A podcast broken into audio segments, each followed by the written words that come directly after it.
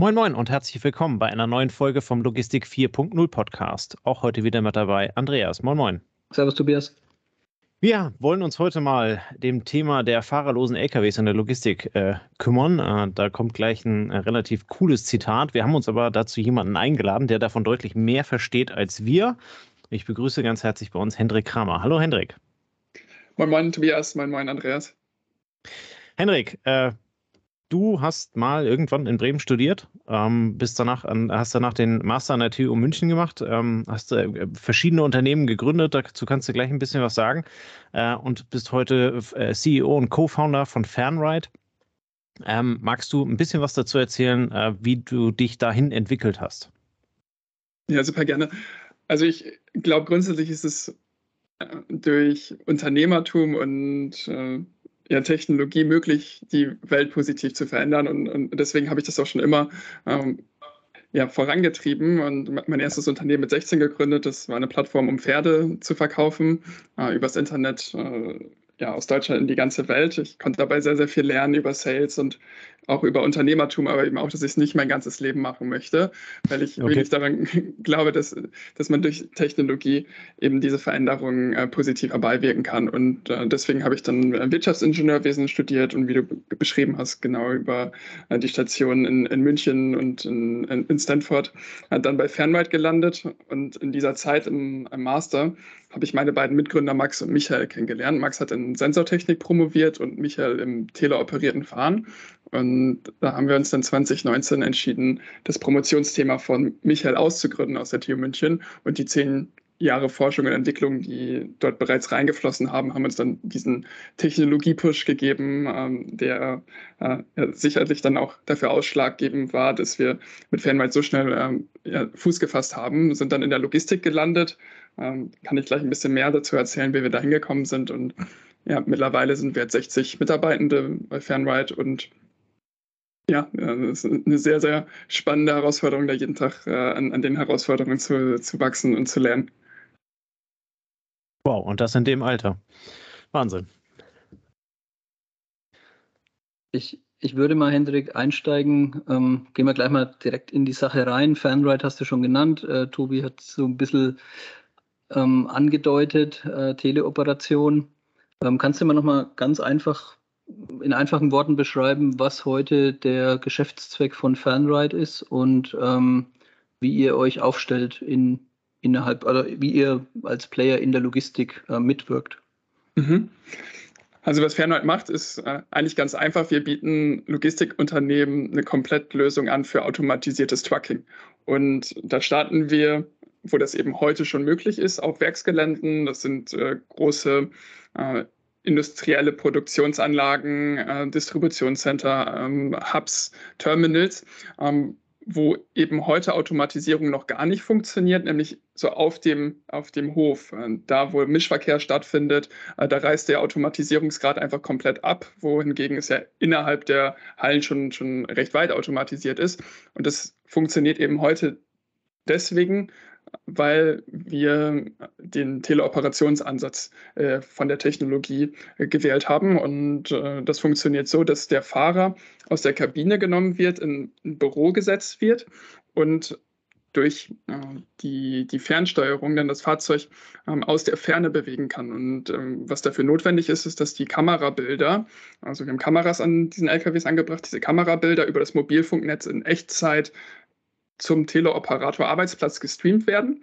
Und damit ist der Fahrer dann in die Lage versetzt, quasi mit 360 Grad Umsicht den LKW genauso gut oder sogar besser fernzusteuern. Und was dann der Kniff an der Sache ist, ist, dass man dann nicht nur die Stillstandszeiten eliminieren kann aus den Prozessen heute, sondern auch den Teleoperator Schritt für Schritt weiterentwickeln kann äh, durch autonome Fahrfunktionen und Stück für Stück die Produktivität dann von vielleicht heute 1 zu 5, 1 zu 8 auf irgendwann mal 1 zu 50 äh, hochzutreiben, aber immer unter der Prämisse, dass das heute schon funktioniert und wirklich eine hundertprozentige äh, Prozesssicherheit auch gegeben ist. Und äh, das basiert eben auf dieser äh, Kernvision, ähm, die wir haben, dass eben Mensch und Maschine äh, zusammenarbeiten sollten, um, um die Welt zu automatisieren und nicht äh, der Mensch da disrupted werden muss.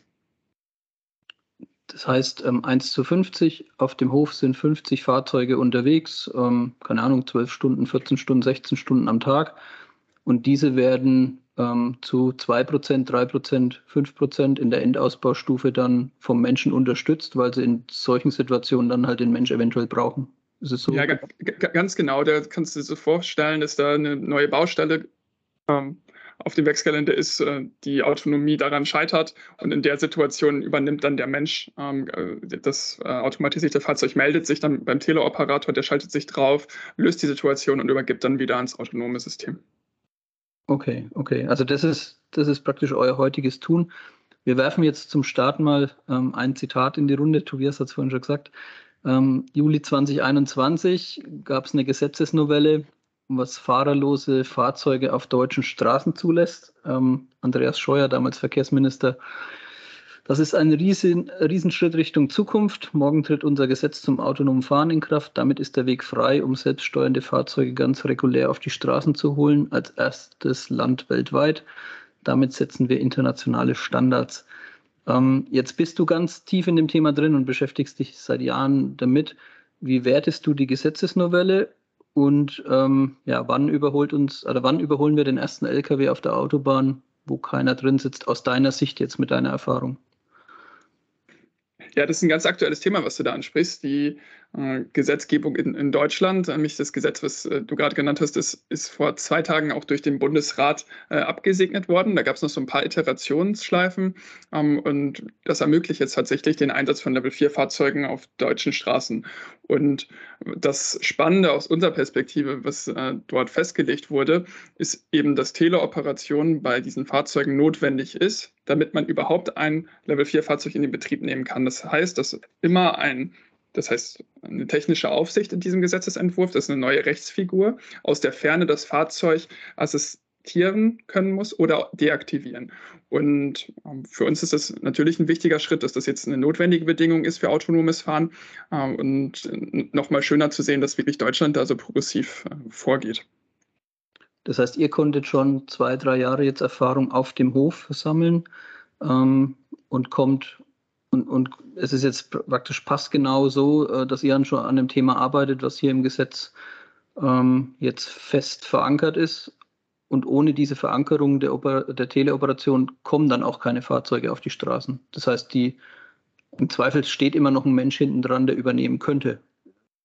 Ist es so richtig zusammengefasst? Oder? Also was, aus unserer Perspektive ähm, das Wichtige war, als wir Fernmarkt gegründet haben, wir kamen im Stand 2019 äh, mit der Technologie aus der Uni und haben uns angeschaut, wo können wir heute schon ein reales Kundenproblem lösen. Und da haben wir angefangen, mit ganz, ganz vielen Kunden aus unterschiedlichen Industrien äh, zu reden und wo wir dann ähm, wirklich so einen Aha-Moment hatten, war in der Logistik. Wenn man da mit 100 Logistikern redet, äh, dann erzählt ihr fast oder 99 erzählen dir dann über was von dem Fahrermangel und äh, den gleichzeitigen Herausforderungen der Elektrifizierung, ähm, was, was das alles ähm, ja, bedeutet. Und da haben wir gemerkt, okay, in der Logistik ist eine riesengroße Transformation, die uns bevorsteht. Und da können wir heute schon was bewegen, indem wir uns auf einen Use Case konzentrieren, der heute funktioniert, nämlich auf dem Werksgelände, weil wir da eben maximal 30 Stundenkilometer fahren müssen. Wir haben ganz klare Routen, ähm, das, das geschultes Personal, aber eben auch dass da keine Gesetzesänderung herbeigeführt werden muss, um das dort legal zu betreiben. Und das ist ja auch das, worauf wir uns halt heute fokussieren, eben dieses erste Produkt in den Einsatz zu bringen. Das, das ist ähm, in Europa so ein riesengroßer Markt, äh, mit dem wir uns selbst erstmal auseinandersetzen können, ganz viel äh, auch Technologie weiterentwickeln können und dann schrittweise, sobald die Technologie dafür auch bereit ist, das dann auch auf die Straße zu bringen. Und dafür ist es natürlich jetzt auch dann schön zu sehen, dass dafür der ähm, Gesetzesrahmen ja, geschaffen wird. Äh, da wird jetzt nicht ähm, das Ganze zur Folge haben, dass in den nächsten zwei, drei Jahren ganz, ganz viele autonome Fahrzeuge auf die Straßen kommen. Äh, das wird äh, immer noch in äh, sehr überschaubaren Pilotprojekten äh, passieren. Da sind wir auch aktiv.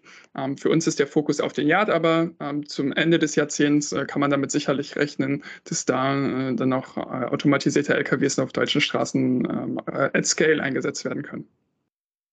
Okay, das heißt, die Gesetzesnovelle öffnet nicht die Pforte für die LKWs, die jetzt schon auf den Höfen warten, sondern schafft Rechtssicherheit für die Automobilkonzerne und äh, Firmen wie euch, die sich mit dem Thema beschäftigen, um dann zu sagen, das, was wir jetzt entwickeln, hat auch später einen Markt. Aber wenn es die Gesetzesnovelle nicht gegeben hätte, wäre es ja nicht erlaubt, diese Fahrzeuge dann zu betreiben auf den Autobahnen und Co. Ne? Ja, das ist sicherlich ein Faktor, der gerade für äh, sehr große Unternehmen in dem ähm, Markt dann äh, auch die Anreize setzt äh, für die weitere Produktentwicklung und wirklich dann auch die Serienreife. Okay, okay.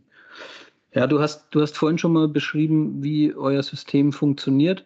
Hm, kannst du für diejenigen, die, also vielleicht hört der ein oder andere Spediteur zu und oder Fahrer vielleicht sogar und die Profis kennen natürlich dann vielleicht auch die Situationen, wo sie sagen, da weiß ich jetzt schon, wo es nicht funktioniert oder weiß ich jetzt schon, wo die Teleoperation reingeht und ich weiß jetzt schon, wo die Teleoperation dann auch ähm, ihre Limits hat. Kannst du da nochmal so ein bisschen eine Übersicht geben, vielleicht über den Prozess, welche welche Steps deckt ihr ab? Ähm, was muss dafür vielleicht auch als Voraussetzung gegeben sein? Also ich denke so ein bisschen an das Thema ähm, Ankoppeln oder ja, es gibt, also aus der Praxis gibt es immer wieder Situationen, der Fahrer steigt aus, muss irgendwas physisch bewegen. Gibt es dort Limitierungen, wo ihr sagt, naja, wenn mit Teleoperation, dann musst du auch das und das und das automatisch lösen? Ähm, und dann erkennt man wahrscheinlich relativ gut, warum die Logistik auf dem Hof für euch halt mega spannend ist Wäre wär cool, wenn du da nochmal so ein bisschen Einblick gibst. Ja, sehr gerne. Was die drei Use Cases sind auf dem Werksgelände, die wir jetzt heute bearbeiten, ähm, das sind eben äh, die Anwendung, wo ein LKW mit einem Trailer ähm, gekoppelt ist oder eben der, der Trailer an- und abgekoppelt wird. Also das heißt, in der Produktionsversorgung äh, zum Beispiel für Volkswagen oder in der Distributionszentren ähm, für DB Schenker oder auf Terminals, wo Container von A nach B bewegt werden. Und die Realität sieht dann eben so aus, wenn man eine Aufgabe automatisiert, die heute von einem Menschen gemacht wird, ist das nicht nur Fahren. Ist ganz äh, richtig gesagt. Äh, das ist ein Großteil in diesen, diesen Use Cases, die Fahraufgabe, aber man muss da schon äh, sehr ganzheitlich an, an die Problemstellung angehen. Und äh, das, das haben wir auch äh, sehr schnell gemerkt, dass eben der Fahrer noch ein paar sekundäre Tätigkeiten hat. Da geht es dann um Ladungssicherung, um das Ankoppeln, Türen schließen, äh, Türen öffnen, ähm, so, solche Themen. Und und äh, dafür gibt es sicherlich auch äh, viele Automatisierungsfälle, äh, die, wo es dann wirklich lohnt, äh, eine Automatisierungslösung äh, dann auch zu integrieren. Das heißt zum Beispiel fürs Kuppeln, ähm, da muss man dann mit äh, Trailer-Herstellern daran arbeiten, dass es dafür ein Standard geschaffen wird, damit jeder Trailer auch an- und abgekoppelt werden kann, wenn kein Fahrer mehr in der Kabine drin sitzt, der das heute macht. Ähm, für andere ähm, Anwendungen ist es vielleicht aber auch sinnvoll, sich den Prozess nochmal anzuschauen. Zum Beispiel bei der Ladungssicherung. Macht das jetzt dann vielleicht der Gabelstaplerfahrer in der Zukunft und nicht mehr der Lkw-Fahrer, äh, dass man so leicht den Prozess anpasst und ähm, nicht Milliarden äh, in eine, äh, ne, ne sehr komplexe Automatisierungslösung für ein kleines Problem reinsteckt. Und das sind äh, eine, eine ganz wichtigen Themen, die wir gerade lernen, äh, wenn man dann real im Betrieb bei Kunden äh, so einen Service ähm, betreiben muss, dass da eben der Fahrer noch ganz viele andere Aufgaben hat als nur fahren.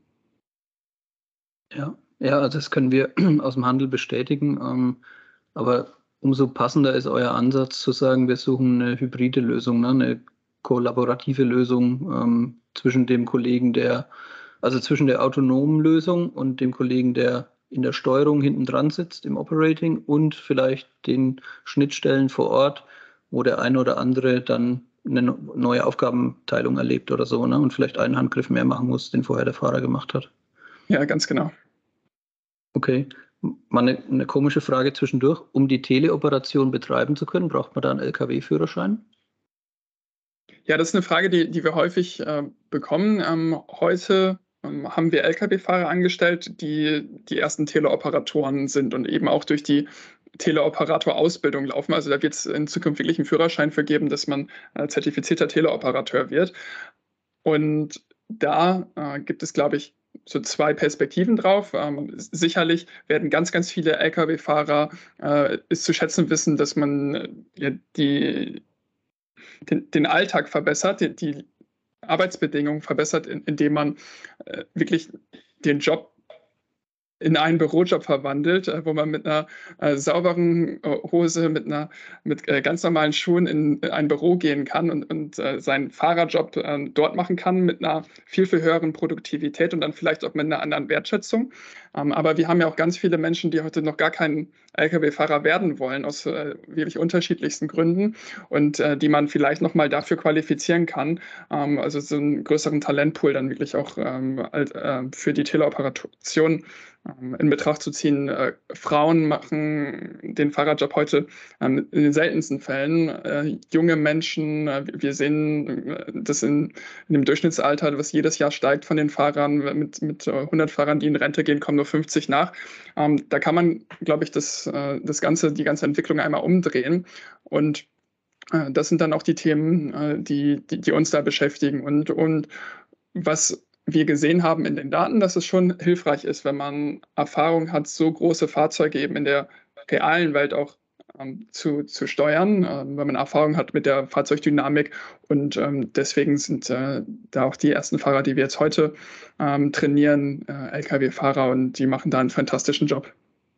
Okay, also die, die Zielgruppe für die Ausschreibung solcher Jobs ist heute der, der erfahrene Stamm, der euch vielleicht auch gutes Feedback geben kann ne, und vielleicht sogar weiß, warum das eine oder andere nicht klappt. Absolut. Und in Zukunft kann es dann auch der Gamer sein, der irgendwie ähm, in der Vergangenheit in virtuellen Realitäten ähm, Fahrzeuge bewegt hat, aber, aber ja eigentlich dann euer Arbeitsplatz dem sehr ähnelt, oder? Ja, ganz genau. Es wird ein Mix sein äh, und Mensch und Maschine sollen da zusammenarbeiten, aber es ist auch wichtig, dass es eben kein Spiel ist. Es ist, ist ein, äh, wirklich ein, ein, sicherheitskritisches System, was in der realen Welt ähm, funktionieren muss. Äh, und genauso gehen wir da auch ran. Also da äh, ist schon äh, Safety mhm. und eine Safety-Kultur eines unserer obersten Gebote, wenn wir da im Betrieb mit unseren teleoperierten LKWs unterwegs sind. Okay. Wie nehmt ähm, ihr an der Stelle die Versicherung mit, ähm, wo, wo wir jetzt gerade schon bei, dem, äh, bei der Sicherheit sind? Also äh, das Thema muss ja in irgendeiner Art und Weise versichert sein, oder? Ja, ja also für äh, unsere Art von Automatisierung eine Versicherung zu finden, war in der Tat gar nicht so schwierig, weil äh, man diese ganzen Haftungsfragen ähm, nicht in einem theoretischen Raum diskutieren muss, ähm, wenn dann eine künstliche Intelligenz jetzt im Steuer war, wer ist dafür verantwortlich, sondern ähm, wir können ja sicherstellen mit unserem Sicherheitskonzept, dass man ganz genau ähm, die, diese Haftungsfrage äh, klären kann. Ähm, und am Ende des Tages ist es halt immer noch ein Fahrer, der ähm, das Fahrzeug bewegt. Und ähm, deswegen war das nicht schwierig, das, das zu versichern. Was für Versicherungen ja immer wichtig ist, ist, dass man äh, die, die Datenlage versteht. Ähm, wird die, der Alltag eher dadurch gefährlicher oder weniger gefährlich? Und wenn man Automatisierung äh, einsetzt, um die Menschen effizienter zu machen, aber eben auch sicherer, dadurch, dass Fehler vermieden werden können, wenn man nicht mehr abgelenkt sein kann, wenn man nicht mehr aufs Handy schaut und, und dann vielleicht ein, ein Unfall passiert, das, das wird halt ausgemerzt, dadurch, dass man Assistenzfunktionen ähm, heute schon in der Teleoperation einsetzen kann. Und ähm, deswegen äh, finden Versicherungen das äh, klasse, dass man eben äh, sicherer wird und, und, deswegen dann auch ein Zukunftsgeschäft für die ist. Okay, das heißt, da habt ihr auch Unterstützung erfahren dann? Ja. ja. Ähm, jetzt gab es so erste Pressemeldungen, Lkw-Hersteller arbeiten selbst an autonomen Fahrzeugen. MAN-Plan für 2027 den ersten fahrerlosen Serien-Lkw. Denkt darüber nach, Truck as a Service anzubieten. Ähm, ihr seid, soweit ich es verstanden habe, Hersteller unabhängig unterwegs. Mhm. Welches Geschäftsmodell steht hinter euch? Ja. Hinter eurem Modell? Ja.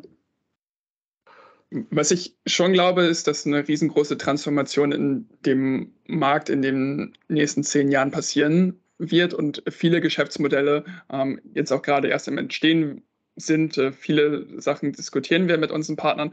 Aber was Fernweit äh, wirklich ausmacht und wofür wir stehen, ist, dass wir uns als Partner und als Enabler der bestehenden Industrie ähm, positionieren möchten. Wir, wir, sagen nicht, dass wir ein Lkw-Hersteller werden möchten oder ein Trailer-Hersteller werden möchten oder dass wir ein äh, Logistiker äh, selber werden möchten. Das sind alles Sachen, die Unternehmen heute schon sehr, sehr gut können. Und äh, genau da werden wir dann immer Partnerschaften schließen.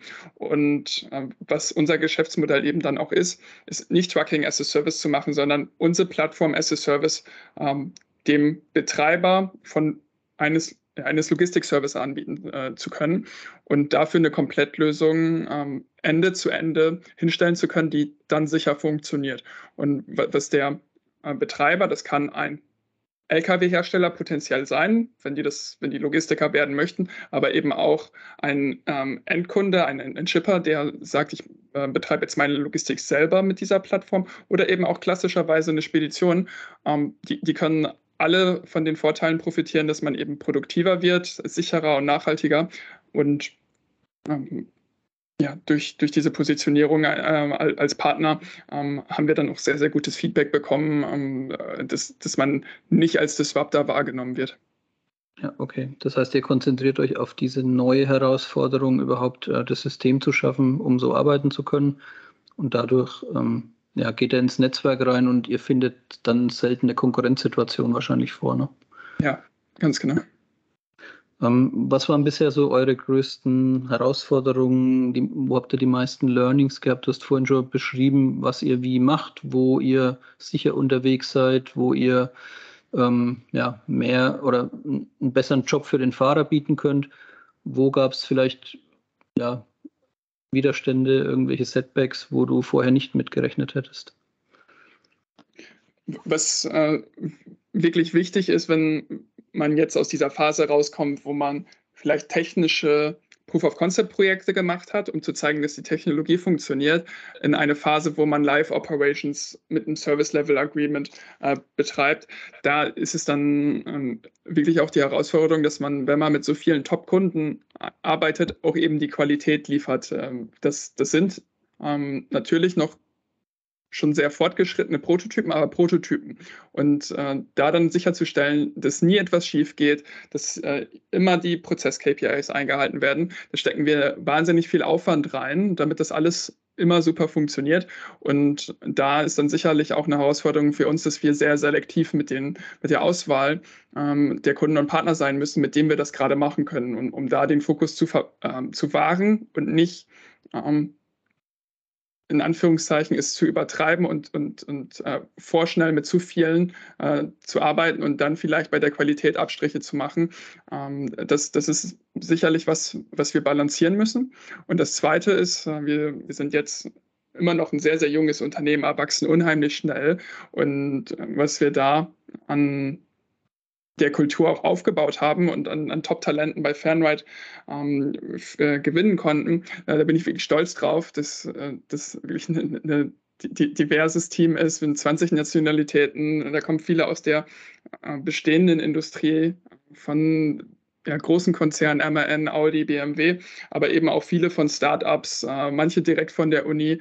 Ähm, und äh, das macht es eben dann auch aus, dass wir da eine, eine richtig geile Kultur gebaut haben und ähm, ja, damit kann man dann immer viele von diesen Herausforderungen erschlagen, wenn das, wenn das Team stimmt. Und da könnt ihr wahrscheinlich dann auch als Arbeitgeber doch den einen oder anderen auch für euch überzeugen, ne, der als Alternative eben einen 100 Jahre alten Konzern hat, ähm, mit entsprechend vielleicht längeren auch Entscheidungswegen ne, oder was auch immer damit verbunden ist. Ja, bei uns sind die Leute dann schon ähm, deutlich unternehmerischer in, äh, gefordert. Äh, da, da, muss man sehr pragmatisch sein. Äh, wir haben ganz, ganz viele bei uns, die äh, sehr, sehr ambitioniert sind, den Status quo verändern möchten. Ähm, das, da gibt es sicherlich auch ganz viele, die in den Großkonzernen diese Eigenschaften mitbringen und ähm, jetzt gerade nicht bei einem Startup arbeiten, aber was bei uns eben wichtig ist, dass diese, diese Eigenschaften mitgebracht werden, weil sonst ähm, wird es, glaube ich, schwierig bei uns in dieser Umgebung erfolgreich zu sein. Und das ist dann im, im Recruiting-Prozess eines der Themen, wo wir ganz viel Wert drauf legen, dass dieser kulturelle Fit äh, gegeben ist. Ja, ja, kann ich mir vorstellen. Was, was die Qualität angeht, das sind Logistiker halt häufig relativ dünnhäutig, ne, weil der Prozess über Jahre sehr stark optimiert wurde ja. und neue Lösungen dann immer gechallenged werden durch den alten Prozess, ne, was die Verlässlichkeit angeht und der Zettel ist halt immer da und sowas wird euch wahrscheinlich auch begegnet sein, ne, dass man dass man auf den neuen Prozess mit der gleichen Erwartungshaltung geblickt hat wie der alte, außer dass man ihm noch die Verbesserungen aufgebürdet hat und dann relativ erstmal am Anfang erklären muss, dass man etwas mehr Toleranz braucht. Ne?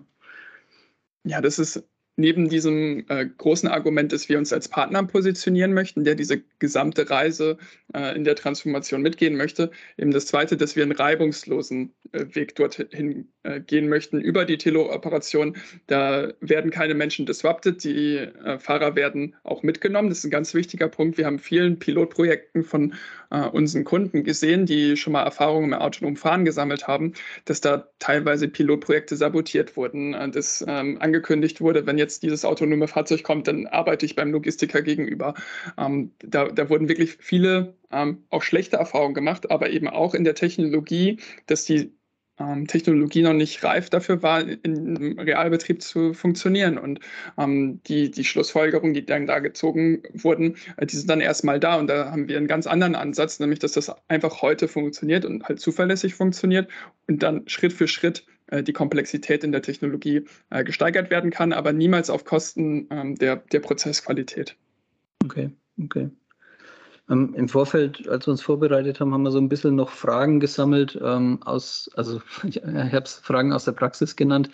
Die passen jetzt nicht ganz genau zu, zu eurem Geschäftsmodell, ähm, mit dem, was ihr heute anbietet. Ein paar hast du auch schon beantwortet. War die erste, wird der Lkw-Fahrer zukünftig im Homeoffice arbeiten? Ähm, du kannst ja vielleicht einfach mal deine Einschätzung in kurzen Worten geben und äh, also wie du das siehst. Ähm, ist es so? Wird er im Homeoffice arbeiten? Ich, ich mache es mal Frage für Frage. Ich glaube, die nächsten Jahre wird der Fahrer entweder in unserem Teleoperationscenter in, in München sitzen, äh, aber vor allem dann äh, bei unseren Partnern, die mit der Lösung skalieren, die Plattform nutzen und ähm, das wird in äh, ganz klar definierten äh, Büroräumen sein, weil man eben auch Anforderungen an Sicherheit, Cybersecurity und, und Internetverbindung gewährleisten muss. Und das wird noch ein paar Jahre dauern, bis man äh, das dann auch im Privatumfeld äh, garantieren kann. Okay. Ähm, dann wird er die Nachtschicht aus einer anderen Zeitzone ähm, erledigen können. So etwas ähnliches hatten wir mal gehört für ähm, für Baufahrzeuge auf Schienen, dass in Australien und England sozusagen Firmen, die in beiden Zeitzonen arbeiten, dann die Leute jeweils nachts in einer Tagschicht in der anderen Zeitzone ähm, dort eben arbeiten lassen. Kannst du dir sowas vorstellen? Grundsätzlich ist die Idee ja, dass man Fahrzeug und äh, Fahrer äh, Umgebung voneinander trennt und da sehr, sehr frei ist in der Gestaltung. Also da, man könnte da tausende Kilometer entfernt sein und dann ist man vielleicht auch schon schnell in einer anderen Zeitzone. Ähm, und sofern das ähm, vom Kunden ähm, ja, operativ umsetzbar ist, ähm, gibt die Technologie das auf jeden Fall heute schon her. Ob das jetzt in den ersten Jahren gemacht wird, ähm, glaube ich nicht. Ähm, wir sind jetzt mal gerade äh, sehr, sehr stark auf Europa fokussiert, ähm, wo die Zeitzonen ähm, noch sehr, sehr nah beieinander sind und das noch nicht so gut funktioniert mit dem Ausbalancieren dieser, dieser äh, verschiedenen äh, Schichtzeiten auch. Aber perspektivisch ist es natürlich denkbar und äh, gerade wenn wir da mit sehr, sehr großen Logistikern zusammenarbeiten, ähm, die auch global agieren, ähm, die äh, denken natürlich dann auch darüber nach, wie das in einer ähm, Produktvision im wirklich skalierten Zustand irgendwann mal aussehen kann. Aber äh, heute sind wir da noch nicht, da, da gibt es andere Herausforderungen, das erstmal wirklich in den Realbetrieb einzuführen und die ersten Flotten äh, wirklich auch erfolgreich dann auch im Betrieb einzuführen wie viele Kilometer sind heute die Teleoperationsplätze und die, ähm, die Locations voneinander entfernt? In den Pilotbetrieben wird es noch sehr nah sein, wahrscheinlich, oder? Ja, das ist meistens im selben Land, ähm, ja. dass wir ähm, zum Beispiel aus München in Wolfsburg äh, teleoperieren, aber wir sind auch äh, häufig in zum Beispiel Dublin letzte Woche oder in, in Tallinn äh, mehrere ähm, oder über 1000 Kilometer entfernt aus München äh, teleoperiert gefahren und das funktioniert von der Technik wirklich hervorragend. Okay, cool. Und die letzte Frage aus der Kategorie, ähm, die aber etwas mit dem Augenzwinkern und vielleicht habt ihr euch da auch noch gar keine Gedanken drüber machen müssen. Ähm, wer stellt das Warndreieck auf, wenn der LKW, ähm, der teleoperiert wird, ähm, irgendwo auf der Autobahn stehen bleibt? Ja, das ist genau eine dieser äh, Fragestellungen, die man dann lernt, wenn man tatsächlich dann in den Live-Betrieb geht, äh, was der Fahrer alles heute noch macht neben Fahren. Und ja. ähm, vielleicht fällt das in die Kategorie einer Prozessänderung, ähm, dass man das neu regeln muss, oder man muss sich eine technische Lösung äh, darüber oder für das Problem ausdenken, wie, wie man das äh, auch abbilden kann, ohne dass ein Mensch in dieser Kabine sitzen muss. Und ich äh, bin mir sicher, dass das möglich ist, äh, okay. dafür eine Lösung zu finden. Aber das sind meistens diese zweite Runden Fragen oder die, die ja. Folgeeffekte, die man sich in der Erstkonzeption einer neuen Technik auch gar nicht vielleicht stellt, ne? weil sie nur 0,01 Prozent der Zeit ausmachen oder noch weniger. Und das führt dann, also kommt in der Praxis dann häufig irgendwo irgendwann ins Backlog auf die Agenda und dann beschäftigt man sich mit. Ja, und die Fragestellungen müssen ja natürlich auch gelöst werden. Das kann man, kann man nicht einfach äh, abtun, dass das nicht wichtig ist, sondern das, das muss gelöst werden. Aber ich glaube, dass es dafür äh, auch Lösungen geben wird. Okay. Jetzt äh, hast du ganz viel erzählt und Lust gemacht äh, drauf, euch vielleicht auch noch März kennenzulernen oder vielleicht auch mal den Arbeitsplatz zu sehen. Kann man euch irgendwo erleben? Seid ihr auf der Logimat oder Logistics Summit? Bist du, glaube ich, als Redner. Habt ihr andere Locations, wo man mit euch in Kontakt treten kann? Also dieses Jahr werden wir auf drei Messen auf jeden Fall sein, äh, zum Beispiel auf der Logimat, ähm, auch auf dem Logistics Summit und auf der IAA Transportation und auf allen äh, diesen Messen kann man sich dann auch den Teleoperationsarbeitsplatz mal anschauen. Wie sieht das in ähm, ja, der Arbeitsplatz der Zukunft für Lkw-Fahrer aus? Und äh, da kommen wir dann gerne ins Gespräch, wie man, wenn man das Ganze dann ähm, aus der unterschiedlichen Perspektive des jeweiligen Betrachters dann auch äh, nützlich in den Einsatz bringen kann. Ja, sehr cool. Ja, ähm, du hast an der, an der, an der TU München studiert, äh, hast gerade schon erzählt, du warst auch eine ganze Zeit lang mal in, in, in Stanford. Ähm, jetzt, jetzt bearbeitet ihr ein Thema, was, was sehr neu ist. Ne? Also et, mhm. etwas, wo, wo, wo wenig äh, Vorkenntnis ist jetzt falsch formuliert, aber halt eben, wo bei weitem nicht der Erfahrungsschatz von Philosophie oder Mathematik dahinter steht. Ähm, wenn du die Bildungssysteme ähm, so ein bisschen äh, vergleichst, ähm, äh, wo, wo sind wir Deutschen weit vorne, so vielleicht auch korrelierend mit der, mit der Aussage von dem Herrn Scheuer, wir, wir setzen internationale Standards. Tun wir das wirklich? Ähm, äh, sind wir an anderer Stelle weiter, wenn du USA und Deutschland an der Stelle vergleichst?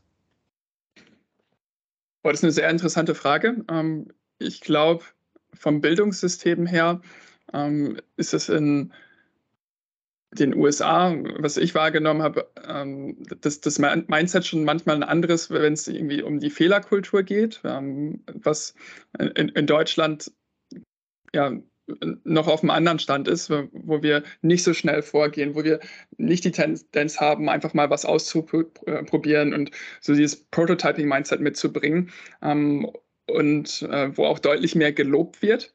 Ähm, was in Deutschland aber auch super ist, ist, ähm, was wir wirklich in, der Breite haben, ein wahnsinniges Angebot an, an, an Bildung, ähm, was ja, kostenlos ist, ohne dass, dass man äh, dafür bezahlen muss. Das ist, das ist echt der Wahnsinn, was man hier geboten bekommt in, in Deutschland. Und äh, wenn man das dann auch anschaut, wo das in der Industrie dann auch landet, wo ja, die deutsche Industrie extrem gut sind, sind eben zwei Sachen, äh, nämlich im, im, im, Fahrzeugbau und in äh, der Logistik. Ich glaube, das sind so die zwei Themen, die dann auch für uns Deutschland einen wahnsinnig attraktiven Standort machen für das Thema, was Fernride jetzt treibt.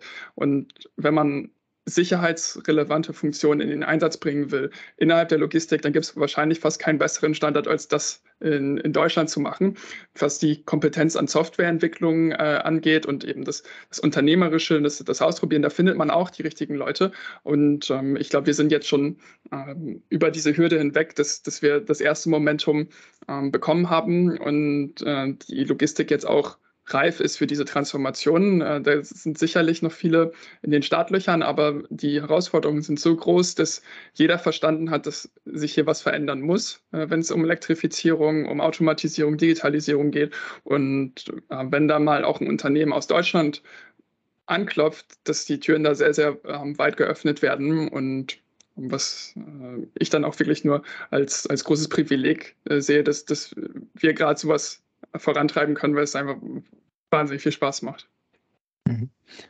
Gibt es ein Pendant zu euch in den USA? Also ähm, ich, ich, erinnere mich an ganz dunkel an, an uh, Uber, die also irgendwann mal äh, selbstfahrende äh, Taxis versucht haben.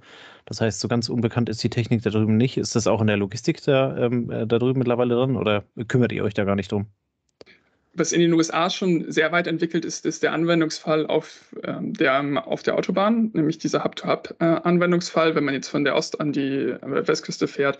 Ja, da, da kann man dann in eins durchfahren. Da, da sind noch echt interessante Business Cases drin, äh, wenn man ähm, da diese großen Strecken immer nur geradeaus ähm, automatisieren kann und dementsprechend ähm, mit der richtigen Gesetzgebung, mit dem richtigen Kapital, mit dem richtigen Talent ist die USA da schon sehr, sehr, sehr weit wir sind ja jetzt vom technologischen Ansatz ähm, einmal äh, quasi umgedreht, dass, dass wir nicht mit der KI anfangen, sondern mit der Teleoperation und, und damit eben heute sicherstellen, dass das funktioniert. Und da gibt es auch einen Player, der, der das ähm, in den USA vorantreibt aus dieser technologischen Brille. Es gibt auch äh, ein Unternehmen, die das aus Israel vorantreiben.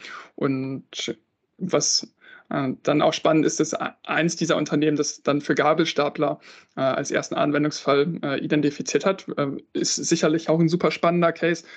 Ist natürlich auch auf unserer Roadmap drauf, aber wir äh, haben eine Sache gelernt, die ganz, ganz wichtig ist, eben, dass das Fokus entscheidend ist. Erstmal eine Sache richtig machen, bevor man sich verzettelt und äh, die Sache richtig gut machen. Und das ist bei uns eben der Anwendungsfall mit dem, dem Yard-Trucking, wo wir starten. Und äh, dann kann man danach äh, die Komplexität erhöhen, indem man auf Straßen geht mit LKWs oder eben auf andere Anwendungsfälle. Da gibt es noch so viel Potenzial mit den Reach-Stackern, mit den Gabelstaplern ähm, oder auch in, in, der Last Mile Transportation, wo wir äh, uns dann anschauen werden, was, was wir äh, da noch automatisieren können. Aber heute äh, der ganz klare Fokus eben auf den Yard. Okay, es gibt viele verschiedene Spezialisten, die alle so ihre Schwerpunkte haben. Ähm, ja. Und ich meine, also wer, wer, so eine Lösung in Deutschland auf die Straße bringt, äh, bei dem kann man dann auch sicher sein, dass sie TÜV geprüft ist sozusagen. Ne? Das ist ja dann der große Vorteil. Ja, das glaube ich auch. Ähm, du hast ganz am Anfang gesagt, du hast mit 16 dich mal selbstständig gemacht äh, mit, mit einem, äh, mit einem äh, was war das, äh, Ponyverkauf, ähm, äh, was du ganz am Anfang, äh, das ist ja irgendwie ein Hobby von dir, ne? Ähm. Ja, das ist so ein bisschen aus dem Hobby der Familie entstanden. Okay. Das, äh, ich bin in Norddeutschland aufgewachsen, meine Eltern haben da ähm, schon seit Jahren Pferde gezüchtet und habe ich als Teenager angefangen, so eine Website zu bauen und äh, die dort anzubieten und das äh, lief dann ganz gut und ähm, als junger Mensch relativ viel Verantwortung dann zu bekommen, ähm, dann, dann muss man die Sachen dann einfach selbst machen und äh, lernt sie dabei auch irgendwie ganz schnell. Und das hat mir viel Spaß gemacht, konnte äh, sehr, sehr spannende Menschen kennenlernen, ähm, das Unternehmertum kennenlernen. Aber wie gesagt, auch eben gelernt, dass ich das nicht mein ganzes Leben machen möchte. Okay, das heißt, du bist da heute nicht mehr tätig? Ähm, meine Familie macht es weiter und ah, okay. Äh, von, von, mir wird das auch immer eine Leidenschaft bleiben. Äh, die, die, die Pferdezucht ist da schon ja, was, was mich immer begleiten wird, aber äh, aktiv bleibt neben dem, äh, neben der großen Aufgabe, die ich bei Fanride habe, äh, dann wenig Zeit dafür. Okay. Seid ihr denn auch an der, an der Automatisierung oder Teleoperation für Pferdetransporter äh, dran? Oder? das, das steht bisher noch nicht auf der Roadmap. Okay. Sehr gut.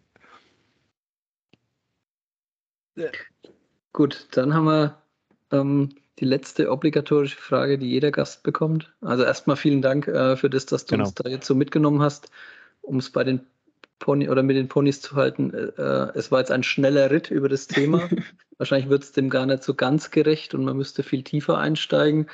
Ähm, aber der Podcast hier soll ja immer so ein bisschen auch dienen, um auf ein neues Thema einfach ein Schlaglicht zu werfen und das mal so in, in den Basics zu erklären. Und äh, ich meine, wir hatten es im Vorgespräch, wir haben im August 2020 das erste Mal Kontakt gehabt und seitdem hat sich auch bei euch viel entwickelt und die Dauer, die es jetzt gebraucht hat, um dich hier in den Podcast zu bekommen, zeigt ja auch schon, dass dein, dein Tag ist schon gut voll als Gründer und ähm, wenn man so ein bisschen über die äh, äh, oder über die Veranstaltung guckt, wo du sagst, wir sind dort vertreten, teilweise hast du auch die Headline äh, oder hast du ähm, die erste Bühne und die erste, die Ansprache am ersten Tag und so.